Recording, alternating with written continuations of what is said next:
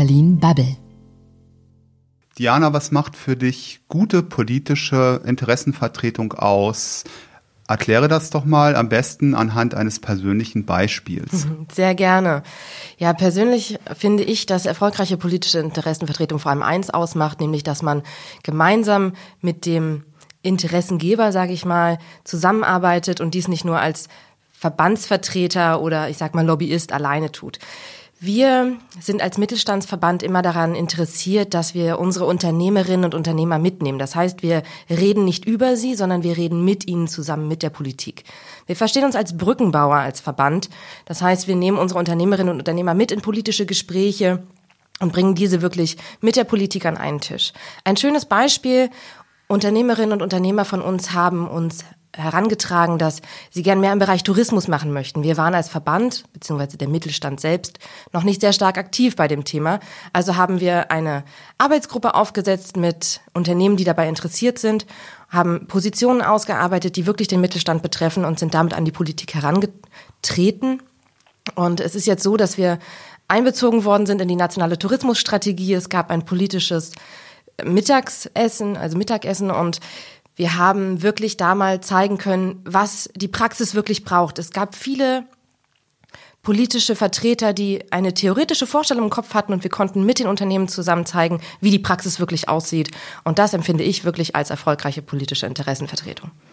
Das sagt Diana Scholl. Sie ist Leiterin Mittelstandsallianz, politische Netzwerke und Strategie, Strategie Politik und Volkswirtschaft beim Bundesverband der mittelständischen Wirtschaft BVMW. Ich bin Matthias Banners. Ich bin euer Host beim Berlin Bubble Podcast Interview. In diesem Podcast geht es um politische Interessenvertretung oder schlicht, um, schlicht und einfach um das Thema Lobbying.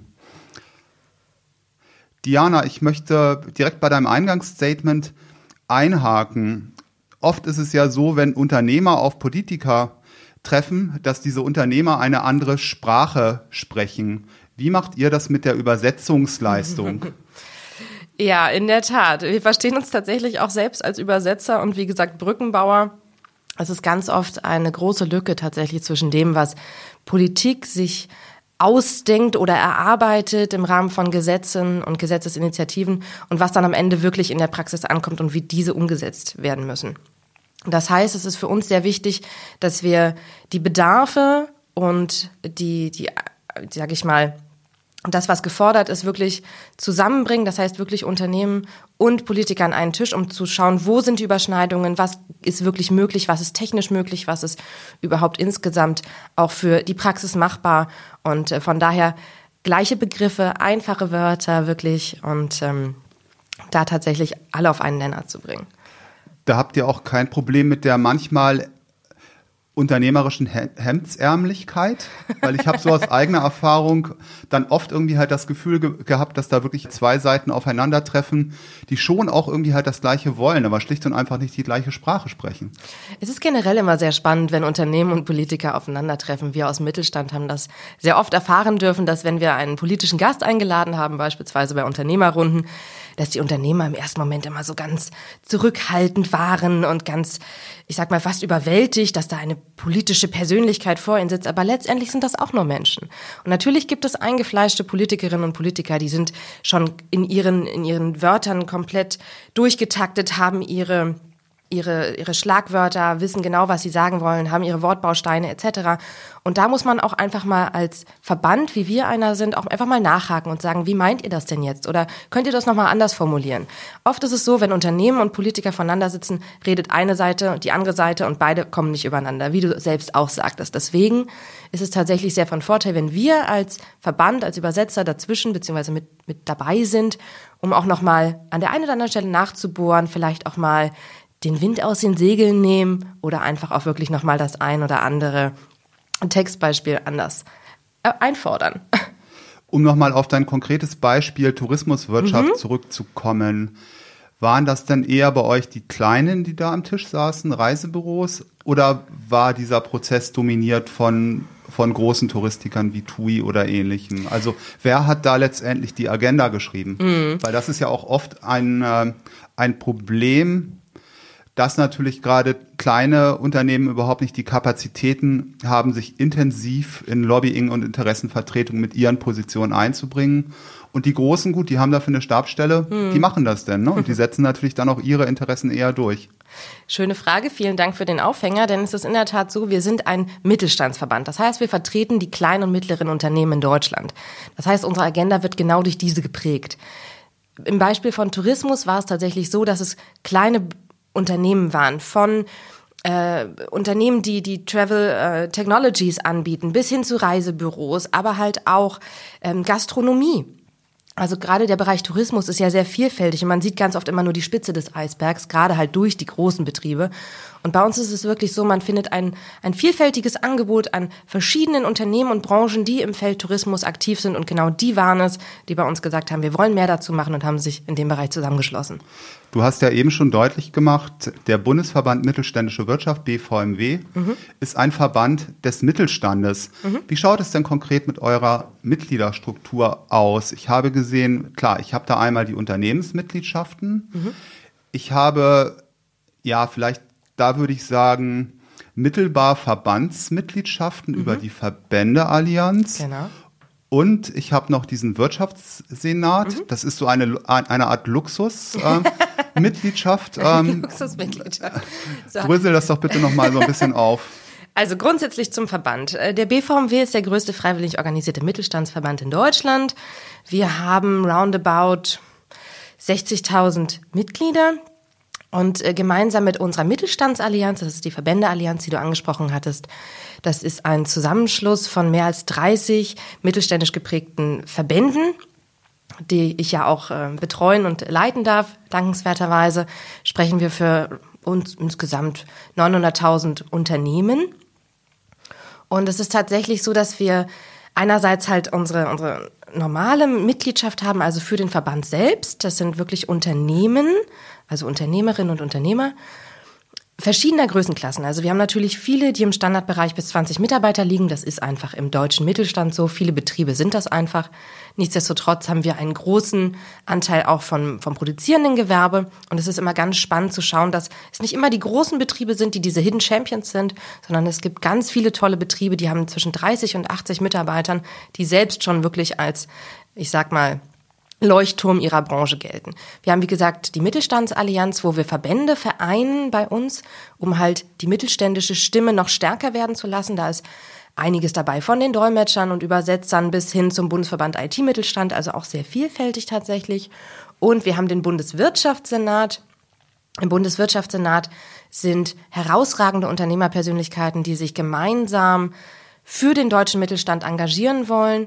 Das sind oftmals tatsächlich größere Unternehmen, beispielsweise Werner und Merz ist dabei, also kennt man vielleicht von den Marken Erdal oder Frosch, aber auch so jemand wie beispielsweise große Rechtsanwaltskanzleien. Also dass wir wirklich ein sehr großes, breites Bild vom Mittelstand darstellen. Und wir haben natürlich noch etwas, was du vielleicht noch nicht gesehen hattest. Wir haben den jungen Mittelstand.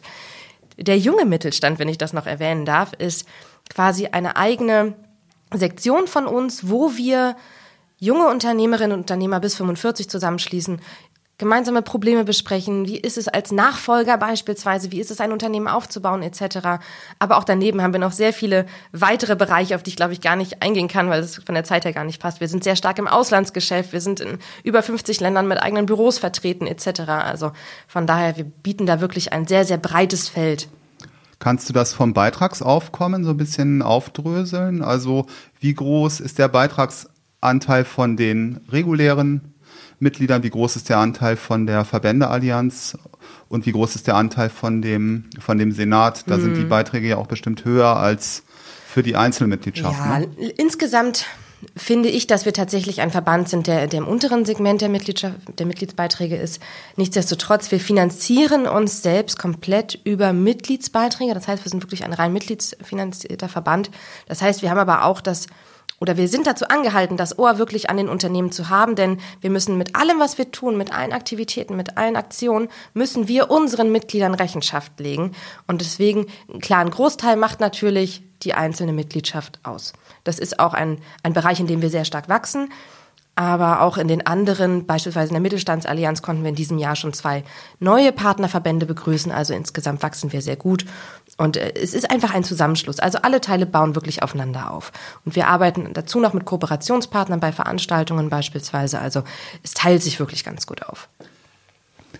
Und wie verteilt sich das? Ähm, also die beiden Posten Beitragseinnahmen und ich sag mal irgendwie halt wirtschaftlicher Geschäftsbetrieb, was ja irgendwie halt viele Verbände machen, die ich kenne, eigentlich nahezu alle, was ihr, glaube ich, auch macht. Also sprich irgendwie halt Angebote, die ich noch meinen Mitgliedern unterbreite über, über Unternehmenspartner.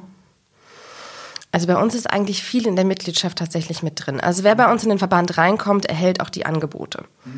Es gibt zusätzliche Aktivitäten, dass wir jetzt beispielsweise eine Zertifizierung mit der BAFA bzw. über die BAFA anbieten können. Das ist dann ein Posten, der vielleicht noch mal extra kostet, aber ansonsten ist es wirklich, wer bei uns reinkommt, kann mitgestalten, kann mitmachen und zwar zu dem, was er auch bezahlt.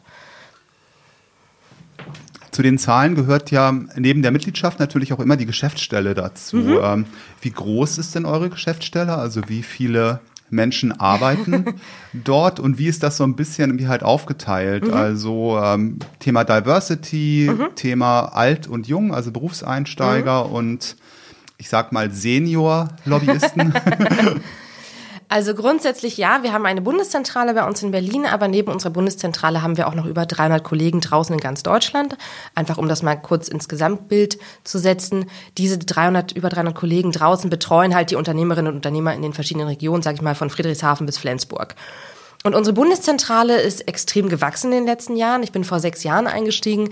Damals waren wir noch was um die 35. Mittlerweile sind wir gut 80 Leute tatsächlich. Also wir sind wirklich sehr stark gewachsen.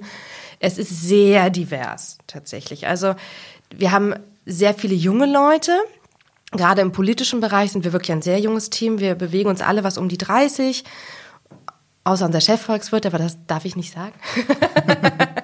Nein, aber das, wir sind wirklich ein sehr junges Team, deswegen ist es auch ein sehr, ein sehr gutes Team, was zusammenpasst, wo jeder miteinander lernen kann. Wir setzen viel auf Berufseinstiege, bei uns kann man sich auch gut entwickeln. Ein gutes Beispiel dafür bin tatsächlich ich, weil ich habe als Trainee damals angefangen, bin als Referentin aufgestiegen, relativ schnell dann auch zur stellvertretenden Leitung von der Abteilung Volkswirtschaft und so ging es immer weiter tatsächlich. Von daher, also man kann sich bei uns auch wirklich sehr gut entwickeln. Und was divers betrifft, wir haben einen sehr hohen Anteil an Frauen tatsächlich, auch in der Führungsebene. Und dadurch, dass wir halt auch außenwirtschaftstechnisch sehr aktiv sind, haben wir auch Kollegen, die ähm, gebürtig aus Paris sind. Wir haben Leute, die vor allem im, im, im osteuropäischen Sektor sind. Also von daher, wir sind wirklich sehr, sehr breit aufgestellt und das ist auch wirklich schön, weil das macht gerade halt auch das Team wirklich aus. Also das heißt, Berufseinsteiger dürfen sich auch gerne beim BVMW initiativ bewerben. Auf jeden Fall. Wir haben auch, ich glaube, beständig eine Ausschreibung draußen, sowohl für meinen Bereich als auch für den Bereich äh, Volkswirtschaft, aber auch ähm, Außenwirtschaft und auch unsere Projektabteilung, dass wir beständig Praktikanten und Werkstudenten gerne auch mal einen Einblick bieten. Von daher ja, gerne bewerben bvmw.de. Ansonsten auch gerne über mich. Man findet mich in den sozialen Netzwerken relativ gut. Wunderbar. Neben der Struktur, was Verbände ja maßgeblich ausmacht, sind, sind natürlich die Themen. Mhm. Ich würde gerne von dir irgendwie halt mal wissen, in Bezug auf auf zwei Themen. Einmal würde mich interessieren, wenn ich mir die aktuelle Agenda der Bundesregierung anschaue in dieser Legislaturperiode, bei welchem Thema macht der BMW B, der BVMW. Sag einfach der Mittelstand, das passiert einigen, ist okay. Sogenanntes Status Quo Lobbying. Das mhm. heißt, da geht es darum, ich muss unbedingt im Sinne meiner Mitglieder etwas mhm. verhindern, was die Bundesregierung will. Mhm. Das wäre das eine Thema, was mich interessieren würde. Mhm. Und das zweite Thema, wie schaut es aus mit einem, äh, mit einem Zukunftsthema? Ein, äh, ein wichtiges Asset, ein wichtiges Anliegen, für das der Verband unterwegs ist, was man unbedingt irgendwie halt gerne durchsetzen möchte, auch mit einem längeren Atem, auch über mehrere Legislaturperioden hinaus. Also diese beiden Themen würde ich gerne von mhm. dir erfahren. Es greifen einige Themen tatsächlich ineinander. Und es ist so, dass wir bei der aktuellen Bundesregierung leider äh, sehr viel Verhinderungspolitik hatten bzw. betreiben mussten. Denn die Kosten, die sich auf die Unternehmerinnen und Unternehmer in der aktuellen Legislatur dargestellt haben, waren wirklich enorm. Also allein bei den Bürokratiekosten sind wir wieder angestiegen und was da allein auf die kleinen und mittleren Unternehmen abfällt, ist langsam wirklich nicht mehr in Ordnung. Dann was die Unternehmenssteuern betrifft. Wir sind wirklich dafür, es muss unbedingt eine Unternehmenssteuerreform geben, denn auch da sind wir, glaube ich, ich, europaweit führen. Ich glaube, möglicherweise liegt Belgien noch vor uns, aber ansonsten, wir sind wirklich die höchsten, was die Unternehmenssteuern betrifft mit. Und es gibt halt so allgemeine Aktivitäten, die jetzt nochmal hochkochen werden, beispielsweise Zeit- und Werkverträge ist ein großes Thema, welch, mit welchem wir uns äh, die ganze Zeit beschäftigen. Dann natürlich halt insgesamt die Sozialausgaben, Vorfälligkeit der Sozialbeiträge. Das waren so Themen, mit denen wir uns wirklich beständig befasst haben. Aber auch der Soli war ein ganz großes Thema von uns in dieser Legislatur. Darüber hinaus ist es natürlich auch, sage ich mal, in die Zukunft gerichtet, dass wir schauen, wie kommen wir beim Thema Digitalisierung voran, weil Digitalisierung und Mittelstand wird ganz gerne so in die Sonntagsreden eingebaut, der Mittelstand hinkt hinterher. Aber das stimmt überhaupt nicht, denn es ist viel passiert in den letzten Jahren. Es sind große Schritte gegangen worden, unter anderem auch mit den Kompetenzzentren, die aufgesetzt wurden, von denen wir auch eins in Berlin leiten dürfen. Und da sind wir beständig dabei, auch immer zu gucken, macht mehr für die Unternehmerinnen und Unternehmer, beispielsweise ein Digitalministerium, was ich auch immer wieder auf die Agenda setzen möchte. Und für uns ist es besonders wichtig, also ein Hauptauf, eine Hauptaufgabe von uns ist tatsächlich zu schauen, wenn ihr Gesetze macht, wenn ihr politische Initiativen fahrt, schaut, ist der Mittelstand betroffen oder ist das nicht? Weil ganz oft werden Gesetze für große Unternehmen gemacht und der Mittelstand muss am Ende zusehen, wie er hinterherkommt. Und das ist wirklich ein ganz großes Problem. Also bitte denkt den Mittelstand mit, getreu dem Motto Think Small First. Wunderbar. Lass uns doch nochmal ganz konkret über Lobbying reden. Mhm. Ein Thema, was wir da ja bereits angesprochen haben, ist die Verbändeallianz. Auch aus eigener Erfahrung weiß ich, dass natürlich Lobbying besonders effektiv ist, wenn ich nicht nur einen Wirtschaftsverband habe, der an Bord ist, mhm. sondern vielleicht auch im besten Falle noch eine Gewerkschaft oder irgendwie halt eine NGO, irgendwas, was mhm. aus einer komplett anderen Ecke kommt, weil dann kann ich auch verschiedene Parteien irgendwie halt nochmal in ihrem eigenen Interesse adressieren. Ihr macht das ja zum Beispiel im Bereich der Mittelstandsallianz mhm. mit, den, mit dem Verband der Realschullehrer beim genau. Thema Bildung. Vielleicht kannst du dazu nochmal ein bisschen was sagen. Ja, es ist in der Tat so, dass wir auch immer schauen, mit welchen Partnern gehen wir zusammen. Wir hatten beispielsweise, ähm, um das kurz voranzustellen, auch im Bereich von TTIP mit der einen oder anderen Gewerkschaft zusammengearbeitet. Von daher ist es immer schon auch interessant. Das haben wir auch gemacht. Genau. Wie Wirtschaftsverbände tatsächlich auch ähm, mit anderen Verbänden, mit anderen Partnern, auf die man vielleicht nicht im ersten Moment kommen würde. Es war ein ganz schönes Bild, Uhufen und Bsirske nebeneinander sitzen zu sehen. Da sind wir gut in der Presse mitgelaufen, weil das halt auch keiner erwartet hat. Von daher, wir schauen schon tatsächlich auch immer drauf, wer kann wo was machen. Und beim Thema Bildung ist es ein ganz großes Thema. Wir haben angefangen mit dem Verband der Realschullehrer. Ein schöner Gruß an Jürgen Böhm, an den äh, Präsidenten des äh, Verbandes. toller Unterstützer des Mittelstands, der macht auch wirklich viel in dem Bereich, sehr aktiv und auch er hat gemerkt, die Nachwuchskräfte im Mittelstand, ja, also die, die Arbeitnehmerinnen und Arbeitnehmer von morgen, da muss mehr passieren. Stichwort wirtschaftliche Bildung in Schulen fällt oftmals total hinten runter. Es geht weiter mit der Digitalisierung der Schulen. Und deswegen haben wir da tatsächlich einen, einen Zusammenschluss gefunden. Die sind bei uns in die Mittelstandsallianz mit reingekommen, gehen bei Terminen mit. Wir zeigen auf, wo das Interesse von Schulen, von Bildungseinrichtungen und der Wirtschaft zusammenkommt. Und wir haben das Ganze 2019 jetzt nochmal auf ein ganz neues Niveau gehoben, indem wir die Bildungsallianz ins Leben gerufen haben. Die Bildungsallianz ist ein Zusammenschluss von mehreren Bildungsverbänden und Institutionen, unter anderem auch dabei der Philologenverband, unter anderem auch der Berufsschullehrerverband und halt wir als Wirtschaftsverband, um zu zeigen, Bildung und Wirtschaft gehören zusammen und müssen auch gemeinsam gedacht werden und wir alle ziehen an einem Strang. Also von daher auch dort sind wir immer wieder bestrebt, neue Kooperation, neue Netzwerke einzugehen und auch äh, damit wirklich aktiv die Themen für den Mittelstand voranzutreiben. Ähnlich wie in der Politik ist es ja auch bei Verbänden so, dass Verbände hier im politischen Berlin durch ganz verschiedene Köpfe aufschlagen, mhm. auch bei politischen Gesprächen. Gut, auf ein Beispiel bist du schon eingegangen, auf, auf die Unternehmer, die selber mhm. sprechen, auch bei Veranstaltungen und, und mit Politikern. Wie ist denn so strategisch betrachtet die Aufteilung bei euch? Ihr habt mit ähm, dem Mario Ohofen einen sehr gut wahrnehmbaren und auch ähm, ja, wunderbar polarisierenden Präsidenten. Ja. Ähm, dann bist da du, Diana Scholl, der Patrick Meinhardt, mhm. ähm, der Herr Dr. Völz, euer Leiter Volkswirtschaft. Genau. Wie äh, läuft das Zusammenspiel der verschiedenen Köpfe beim BVMW und ist das irgendwie halt organisiert? Gibt es da eine Strategie dahinter? Also grundsätzlich ist es so, dass wir natürlich im, im Sinne des Employer Brandings auch immer schauen, dass der BVMW auf mehreren Säulen steht. Natürlich ist unser Präsident das, ähm, sag ich mal, der Leuchtturm natürlich. Ne? Er hat aber auch, ähm, ich sag mal, Netzwerke und Kontakte, die halt wirklich nach oben reichen und wirklich sehr gut sind. Aber es geht ja nicht nur darum, quasi auf den obersten Ebenen präsent zu sein, dass beispielsweise Ministertermine oder ähnliches ist natürlich ganz klar eher, aber wir gehen halt auch in die Stufen darunter. Das machen, wie du schon sagtest, der Patrick Meinhardt vor allem auf europäischer Ebene, bei uns als Direktor Europa, aber halt auch unser Chefvolkswirt, der Hans-Jürgen Völz, der viel auch in, ich sag mal, Ausschusssitzungen mit dabei ist, bei öffentlichen Anhörungen, da quasi den Mittelstand vertritt. Dann bin da ich, die halt mit der Mittelstandsallianz, aber natürlich auch mit den politischen Netzwerken insgesamt agiert. Also wir wollen den BVMW schon gern breiter darstellen, um auch zu zeigen, wie divers wir insgesamt sind. Wir haben eine Kollegin, die bei uns die frankophonen Länder macht, die ist da sehr aktiv auch. Von daher und wir sitzen alle einmal wöchentlich, immer mittwochs zusammen, das komplette Führungsteam, gemeinsam mit unserem Präsidenten tatsächlich. Und dann wird geschaut, wer macht gerade was, wer kann wohin, wo muss wer vertreten werden. Und da schauen wir schon, dass wir auch als Verband insgesamt präsent sind.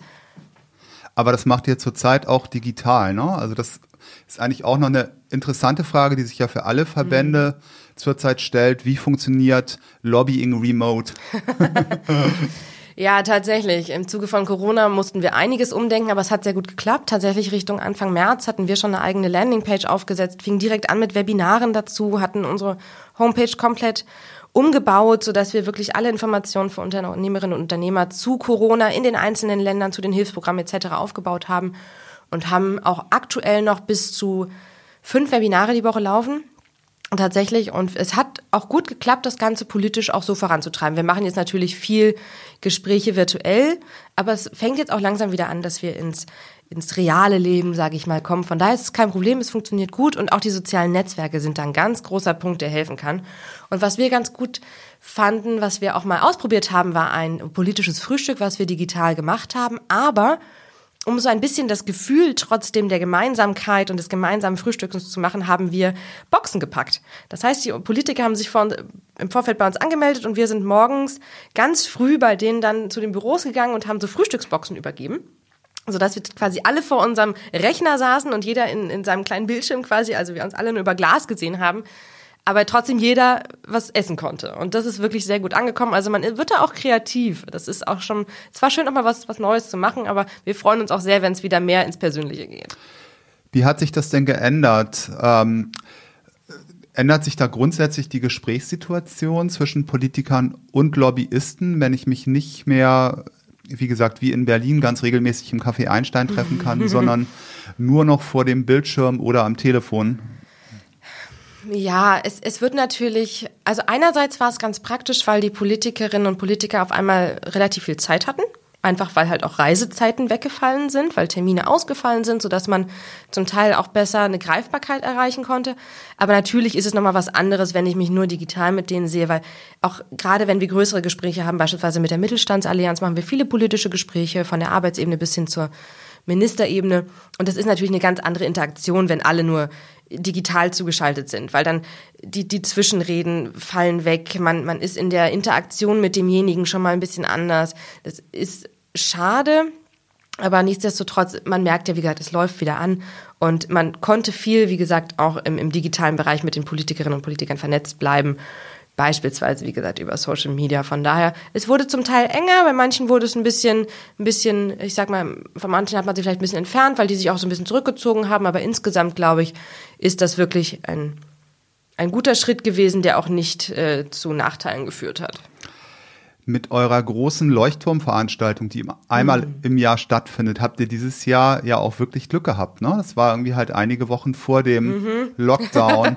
oh ja. Erzähl doch bitte noch mal etwas, etwas darüber. Welche Rolle spielt diese Veranstaltung? Mhm. Auch irgendwie halt für den Verband, auch im Hinblick auf das Thema Branding. Mhm. Ja, unser Jahresempfang. Unser großer Jahresempfang des Mittelstands ist immer meistens Ende Januar, also im Zeitraum Januar bis März. Und da versammeln wir wirklich mal ganz Berlin, sag ich mal, äh, unter einem Dach. Also es ist wirklich einer der größten Jahresempfänge. Wir haben beständig was um die 3000 Teilnehmer tatsächlich in Berlin. Und wir können uns oftmals auch, was die Redner betrifft, nicht ganz retten, was leider dazu führt, dass der ähm, Jahresempfang öfter mal ein bisschen länger wird als geplant, aber nichtsdestotrotz, es ist ein toller, es ist wirklich nochmal zu zeigen, wie stark der Mittelstand ist, wie präsent der Mittelstand ist, denn wir haben immer Bundesminister, wir haben Staatspräsidenten aus anderen Ländern. Im vergangenen Jahr war Söder da, wir hatten äh, die Familienministerin Frau Giffey, wir hatten auch selbst die Großindustrie war da mit Joe Käser vertreten. Also von daher ist es wirklich ein sehr, sehr breites Spektrum, was wir immer darstellen, um nochmal, sage ich mal, wirklich auf den Punkt zu hauen und zu sagen, Leute, der Mittelstand ist da, wir sind präsent. Es kommen viele Unternehmerinnen und Unternehmer immer zu dem Tag, sodass man auch aktiv mal mit den Leuten sprechen kann. Es ist wirklich ein ganz tolles Event. Und ich kann nur jedem, der die Möglichkeit hat, dabei zu sein, auch immer anraten, einfach mal vorbeizukommen. Wer Interesse daran hat, kann sich auch gerne mal an mich wenden. Ich habe durchaus Einfluss auf die Verteiler. Wunderbar. Liebe Diana, ich habe noch drei kurze Fragen ja. zum Abschluss. Oha. Kurz? Und zwar, ja, kurz, einfach irgendwie bitte eine Entscheidung treffen mhm. und mit einem Satz begründen. Taz oder NZZ? NZZ. ganz eindeutig. Denn ich finde, die NZZ hat einen ganz, ganz tollen, objektiven Blick äh, von außen und stellt viele Aspekte wirklich mal ganz emotionslos dar. Und äh, ja. Twitter oder Instagram? Politisch gesehen Twitter. Warum? Denn dort sind Politiker, Journalisten und man kann Themen wirklich besprechen. Wenn es beispielsweise um ein, ein Unternehmensbild geht, bin ich eher für Instagram, aber politisch gesehen auch in der Kommunikation eher Twitter. Lobbyistin oder Interessenvertreterin? Lobbyistin. Ich polarisiere gerne und ich bin damit schon oft angeeckt, aber genau das befördert auch Diskussionen. Ich hatte erst kürzlich einen Artikel bei, bei Xing Klartext, wo ich mich auch als Lobbyistin offensiv bezeichnet habe und das gab eine gute Diskussion, deswegen Lobbyistin. Danke, Diana. Sehr gern, vielen Dank für die Einladung. Das war Berlin Bubble.